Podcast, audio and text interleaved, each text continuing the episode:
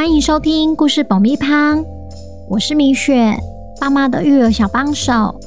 这是一个适合全家大小的 Podcast 频道，每周在这里分享一则有趣的故事，跟着小朋友一起冒险，一起学习。本周要讲什么故事呢？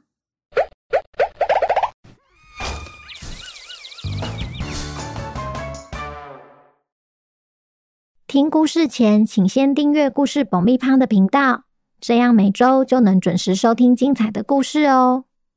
如果你在 Apple Podcast 或 Spotify 上收听的话，请帮我们留五星评价，也推广给身边的亲朋好友们。小朋友，你们好啊！今天我们要来听听破案专家汪汪侦探寻找重要线索的故事。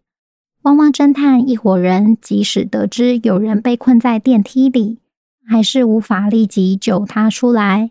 究竟是救援行动太困难，还是另有原因呢？本周的故事叫《下水道的危机》，作者米雪。准备好爆米花了吗？那我们开始吧。汪汪侦探一伙人听到山姆的求援后，赶到下水道的电梯口，阿福随即看了一下电梯的状况和手表上的时间，他的表情显得有些不安。阿福说：“目前情况不太妙，因为古城的下水道每到整点就会启动清洁机器人，清除水道里的杂物。电梯现在刚好卡在下水道里，如果不能及时将电梯升起。”恐怕会与清洁机器人相撞。那有没有可以救出水电专家，同时避免发生事故的方法？我目前想到了三种方法。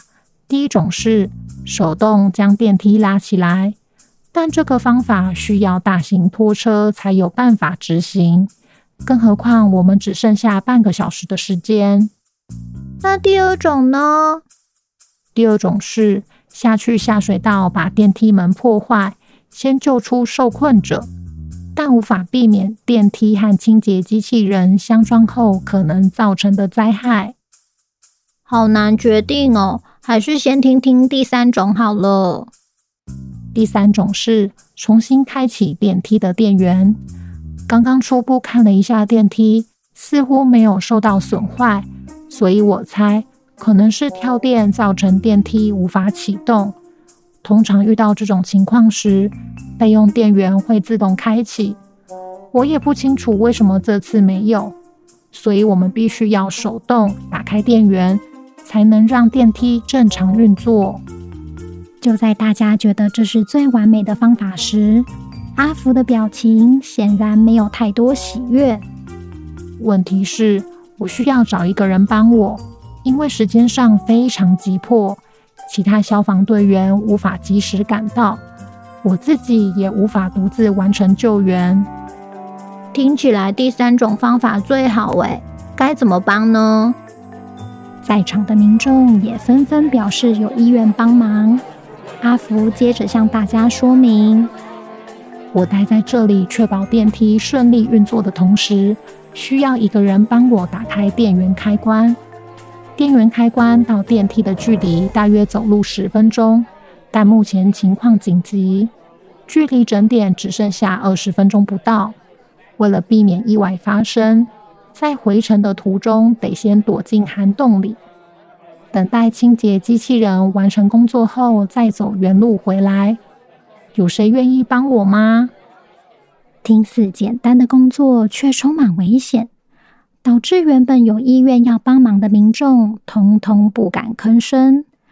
福奇眼看没有人自愿，只好自告奋勇：“那就我去吧。”“不好吧，福奇？”“莱西，不用担心啦，这不就是个好机会吗？”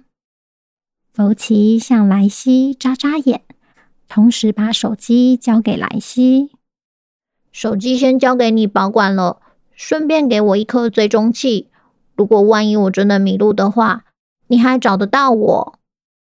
与莱西道别后，福奇就随着阿福的脚步，从人孔盖的梯子下去下水道了。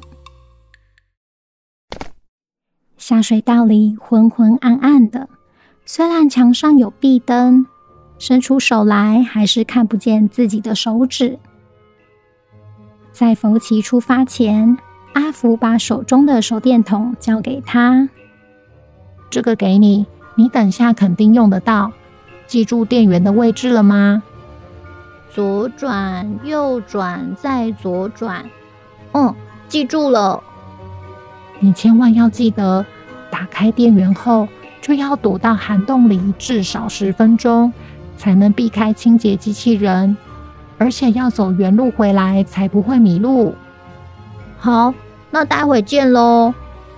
于是，福奇照着阿福指示，沿着下水道的墙壁走。墙壁上微弱的壁灯，每隔二三十公尺才有一盏。还好有阿福的手电筒，他才能加快脚步。因为时间所剩不多，他必须要在整点前打开开关。第一个岔路要左转，第二个岔路要右转，第三个岔路先左转，再右转。就这样，经过了七个岔路后，福奇终于看到了一个挂在墙壁上的大铁箱。他赶紧打开铁箱，将跳电的开关一一开启。